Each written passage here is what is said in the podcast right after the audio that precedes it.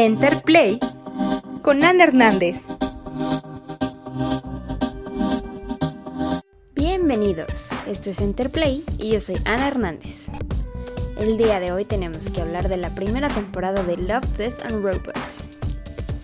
Esto debido a que el próximo viernes 14 de mayo se estrena la segunda temporada en Netflix. Además, la compañía anunció el estreno de la tercera temporada para el 2022, así que se vienen cosas muy emocionantes para esta serie. esta vez no va a haber spoilers para ninguno de los episodios porque son varios episodios y no quiero como que haya spoilers para uno y otros no, así que decidí que no voy a hacer spoilers para ninguno de los episodios. Así que esta vez no hay alerta. Muy bien. Ah, la serie es una antología creada por Tim Miller, quien diseñó la secuencia inicial de La chica del dragón tatuado y dirigió la primera entrega de Deadpool. Además está producida por David Fincher, quien hizo Manhunter, también de Netflix, entre otras películas muy conocidas y muy trippies, me gustaría decir. Son todo un viaje sus, sus proyectos. Entonces yo creo que este, este proyecto al producirlo le vino como anillo al dedo. y bueno, esta antología creo que podría llegarse a comparar con Black Mirror en ciertas mm, en ciertos aspectos, porque cuenta con diferentes actores por episodio. Nunca utiliza la misma historia, mezcla todo con ciencia ficción además. Em, pero creo que Love, Death and Robots va mucho más allá Creo que incluso lo podré comparar con, con meter la mano como en una lotería y escoger un episodio y te salen cosas absolutamente que no tiene una cosa que ver con la otra. pero es como si estuvieras jugando la lotería de, de Shirley Jackson, que, en realidad sabes que no viene un buen final en esta situación.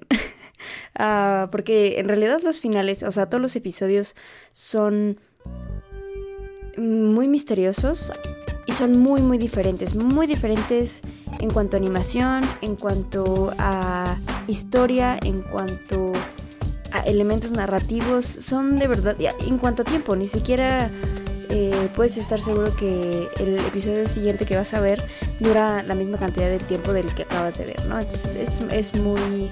Mientras que, por ejemplo, se ha argumentado que todas las historias de Black Mirror forman parte del mismo universo.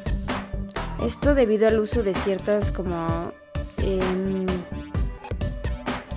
props o sí, como ciertos detalles eh, que se introducen en un episodio y que pueden aparecer en otro episodio. O por ejemplo una compañía. Es como si estuviéramos viendo la teoría de Pixar. Y por ejemplo Pizza Planeta aparece en todas las películas de, de Pixar. Entonces ciertas cosas aparecen en un episodio de Black Mirror, ciertas otras cosas en otro episodio, entonces como que se conectan. Eso es lo que pasa con, con esta serie. Mientras que Love, Death and Robots eh, no tiene en común más que el hecho de que son animaciones. Es lo único que tienen en común. Y cada episodio trata de, de amor, muerte o de robots. Incluso no todos los episodios tienen los tres elementos. Entonces es muy aleatorio, como decía antes, ¿no? Y bueno, esta primera temporada tiene 18 episodios. y lo, lo que Netflix hizo con esta, con, con esta primera temporada fue que decidió arreglar ah, el orden em, de los episodios entre usuario y usuario. Ahí se supone que hay cuatro tipos, cuatro órdenes de cómo van los episodios. A mí, por ejemplo, eh, la serie comenzó con los tres robots que en algunas, eh, con algunas personas puede ser el cuarto episodio. Y como digo, la palabra clave aquí es aleatorio, o sea, todo es aleatorio en esta, en esta serie. Ah, entonces, sí, la, la serie está armada en distinto orden. Y creo que eso también fue una ventaja. Porque me parece que como está estandarizado es La ventaja de Sony es el primer episodio, en como la versión común, la versión normal, que en mi caso fue el cuarto episodio. Pero yo creo que si hubiera visto primero ese episodio me hubiera sacado muchísimo de onda. La ventaja de Sony trata de, esto no es spoiler ni nada, es un mundo de luchas entre bestias y Sony es la mejor peleadora que hay y tiene una ventaja oscura y secreta. Entonces es como bastante extraño este episodio. La verdad no es de mis favoritos, no me, no me encanta este episodio. y, yo creo que si hubiera empezado a ver la serie por ese episodio, me hubiera sacado un poco de... de pues de, que, de querer seguir viendo los otros episodios, ¿no? Por ejemplo, los tres robots. De hecho creo que es uno de mis favoritos, los tres robots porque es muy simpático y es muy simple. Y los, tres robots principales son ah, robots que hablan con sarcasmo y, no hay como mucha violencia este, en este primer episodio. Entonces creo que es como una gran intro así de, hola, somos simpáticos. Y ya después, la verdad es que el segundo episodio para mí fue más allá de la grieta y dije, no, tal vez, tal vez no va a ser tan, tan placentero como pensé. o sea, pero creo que armaron esta, esta forma de manera muy inteligente. Porque, por ejemplo, para mí cuando vi Black Mirror, el primer episodio es de National Anthem. Y este primer episodio la verdad es que me causó muchísimo impacto y me causó muchos sentimientos encontrados. Yo vi este primer episodio, lo terminé de ver y dije, mm, no, no quiero ver esta serie. Ah, y, ya, ¿no? Una amiga me dijo como, eh, no, sí, por favor, vela. O sea, sí está muy fuerte este episodio, pero la verdad la recomiendo mucho. Esta amiga, eh, la verdad es que ella casi no ve series, entonces dije, bueno, está bien, le voy a hacer caso porque casi no ve series y si dice que está bueno es porque ha de estar muy buena. Y, ya me seguí con el resto de la serie y vi que pues sí eran cosas muy diferentes. Entonces como que fui aceptando un poco más, ¿no? Esta, esta serie. Pero sí, sí, creo que, creo que fue muy acertado esto de hacer eh, aleatorio los, el orden de los episodios. Y bueno, de los 18 episodios encontré varios interesantes, ya fuera por la animación o por la historia. Ah, por ejemplo, en el caso de Witness, que es testigo en español, es un episodio que me molestó bastante por la hipersexualización de la mujer, pero tengo que admitir que tiene una excelente animación y mezcla el realismo con ilustraciones de cómics, que eso me pareció muy interesante. En el caso de Sima Blue, por ejemplo, piezas únicas en español, también me parece un episodio muy bueno por la historia de un robot que evoluciona de su propósito, pero de cierta forma vuelve a este. Ah, creo que es un concepto muy simple y que es explicado a través de un, este, un color y un, y un y una tarea muy básica. Pero en verdad me gustó, me gustó mucho este episodio. Y la animación me recordó como una mezcla entre las chicas superpoderosas y eh, Carmen Sandiego. Entonces me, gustó muchísimo esta, esta animación en específico. Más que el episodio en sí, la animación me gustó bastante. Otra que me gustó mucho es Ice Age, que es la era del hielo. es una historia que mezcló stop motion eh, con live action. En esta aparecen físicamente Mary Elizabeth Winstead y Topher Grace mientras que hay un stop motion de una ciudad, una civilización, ¿no? Y justo esta, esta historia ve el desarrollo y la caída de la civilización de toda la historia en un día. Entonces está, está, está chistosita, ¿no? Es, no siento que sea el mejor episodio, pero está, está muy, muy graciosa. Se me hizo curiosa.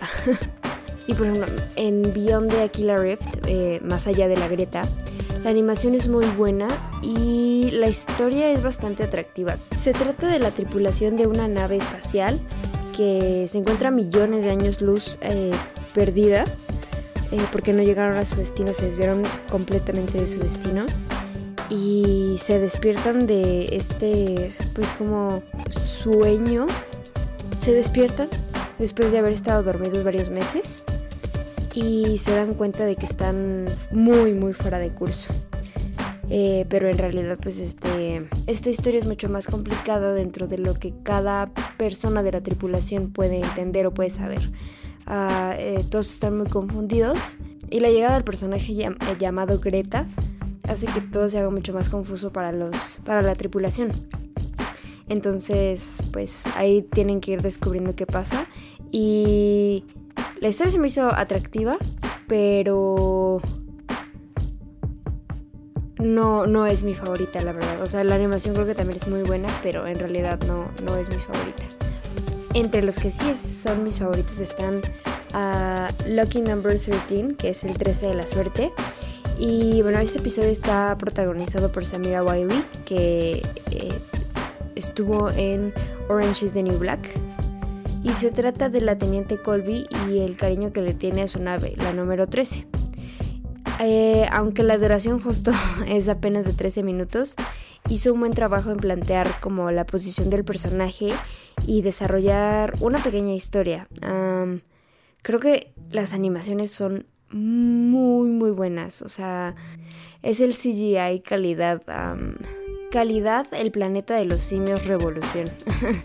Eh, imagínense un Andy Serkis interpretando a Caesar y es obviamente mucho más avanzado porque esa película es de hace 10 años. Pero aún así creo que tiene, o sea, está muy basada en la captura de, de imagen de esa película, de cómo se hace Caesar a través de los movimientos de Andy Serkis. Y sí, Samira Wiley hace un trabajo muy bueno y la interpretación a través de, de, la animación se puede ver de manera muy, muy verdadera lo que decía mm, en el detrás de cámaras de ese episodio es que Samira Wiley no se tuvo que preocupar como por los aspectos técnicos de cuando se filma una serie o una película, que ahí tienes que estar concentrado además de en tu actuación, en llegar a una marca y no bloquear, no sé, la vista del otro actor, ¿no? De la persona con quien estás actuando. Pero eh, en, en esta situación Samira Wiley fue como mucho más libre y, sí, creo que, creo que se traduce muy bien eh, el sentir, o sea, los sentimientos de, la actriz hacia la historia. Entonces, en realidad me pudieron contar una historia muy pequeña en 13, 13 minutos y fue algo bastante, bastante bueno. Entonces me gustó, fue uno de mis favoritos de ese episodio. Otro de los que más me gustó fue Helping Hand, que se llama Necesita una mano. Y eh, bueno, trata de una astronauta llamada Alexandria, quien va a una misión en el espacio sola. Ella tiene que reparar un satélite, entonces tiene que salir de su nave para hacia el espacio. Pero un tornillo eh, que ella no ve venir por atrás le daña su traje y sus tanques de oxígeno. Entonces, pues pierde el control eh, por completo de, de dónde se mueve eh, y, como le dañó los tanques de oxígeno, tiene 14 minutos para, pues para sobrevivir, ¿no? Entonces ella habla a tierra y dice, cuenta su situación y le dicen, ah, sí, claro, este, tu equipo de rescate llega en 58 minutos. Pues obviamente ella no tenía 58 minutos y como que se, se, se deja ir, o sea, como que se resigna por unos minutos y después como que reacciona y, el personaje demuestra la resiliencia con tal de, poder sobrevivir, ¿saben? O sea, ella muestra la resiliencia, ella necesita sobrevivir tanto que está a punto de hacer lo impensable, ¿no? Lo que no a cualquiera se le hubiera no solo ocurrido, pero a lo mejor no atrevido, ¿no? O sea, el personaje se ve entre la espada y una la espada y la pared entonces es algo que no todos a lo mejor no todos hubieran tomado la decisión de hacer, pero ya hace un sacrificio con tal de poder seguir adelante con su vida. También es una gran animación y me parece que una gran historia como en total. Me gustó mucho. Y finalmente, Mi episodio favorito de toda la serie se llama Good Hunting o Buena Cacería y tiene una historia que se desarrolla en tan solo 17 minutos. Toca temas como el colonialismo británico en Hong Kong y los mezcla con mitología china, entonces me pareció bastante interesante.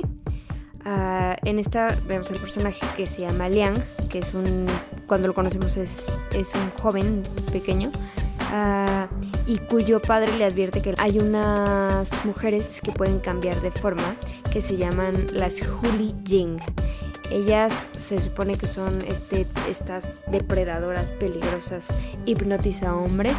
Es algo así como una sirena uh, de la mitología griega y pues son la perdición de los hombres, ¿no?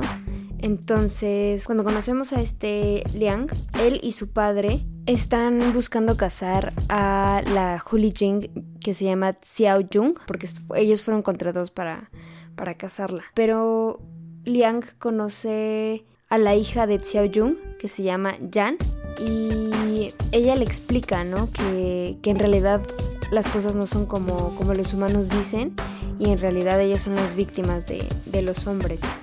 Entonces, pues ahí se desarrolla una amistad, a, partir de una tragedia se desarrolla la amistad y bueno, eh, debido a la colonización británica y a la, a la revolución industrial que, que empieza a aparecer en, en Hong Kong, la magia de la Huli Jing se comienza a evaporar.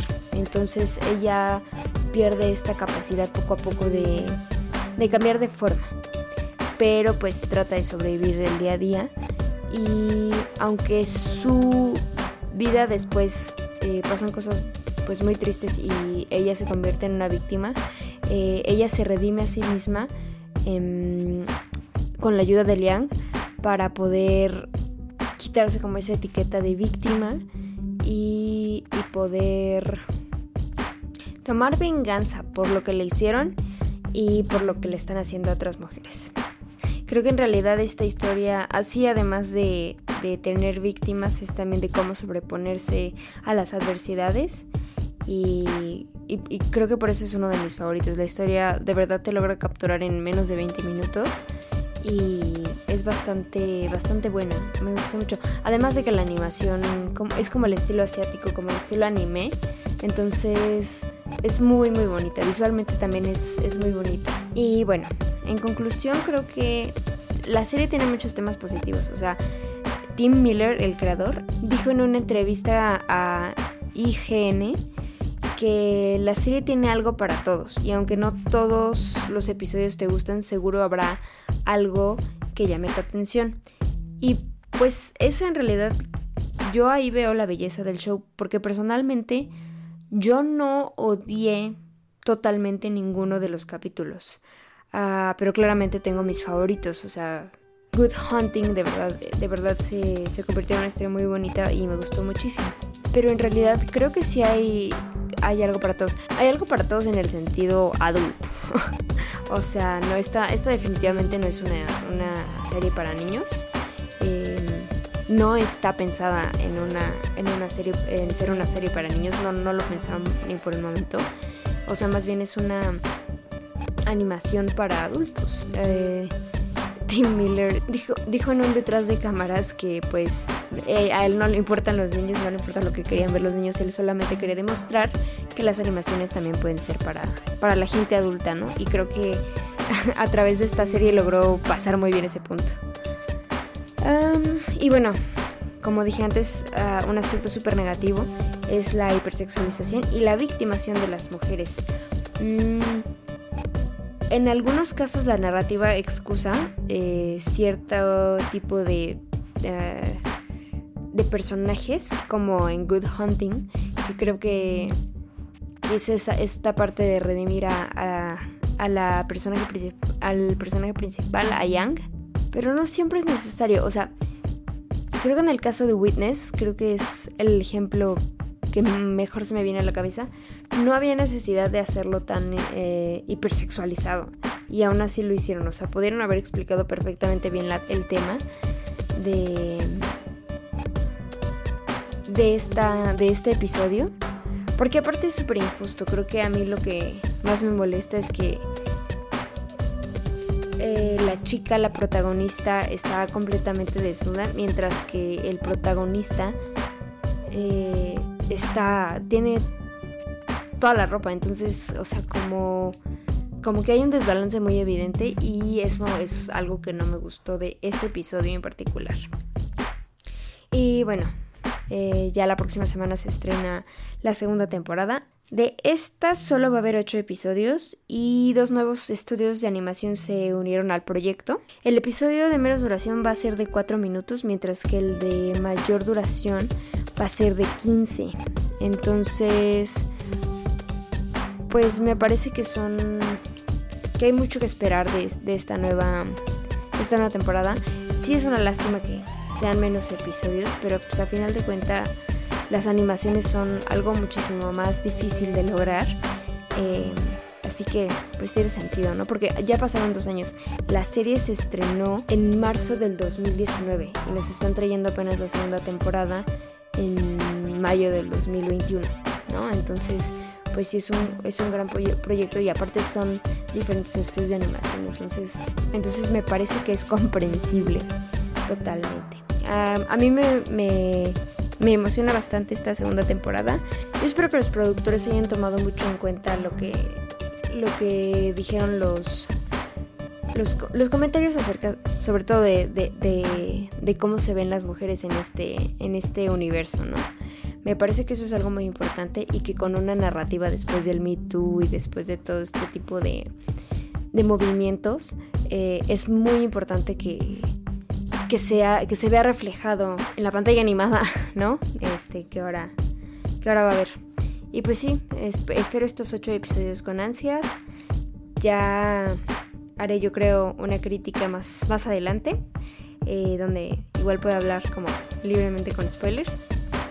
Y pues eso es todo de mi parte.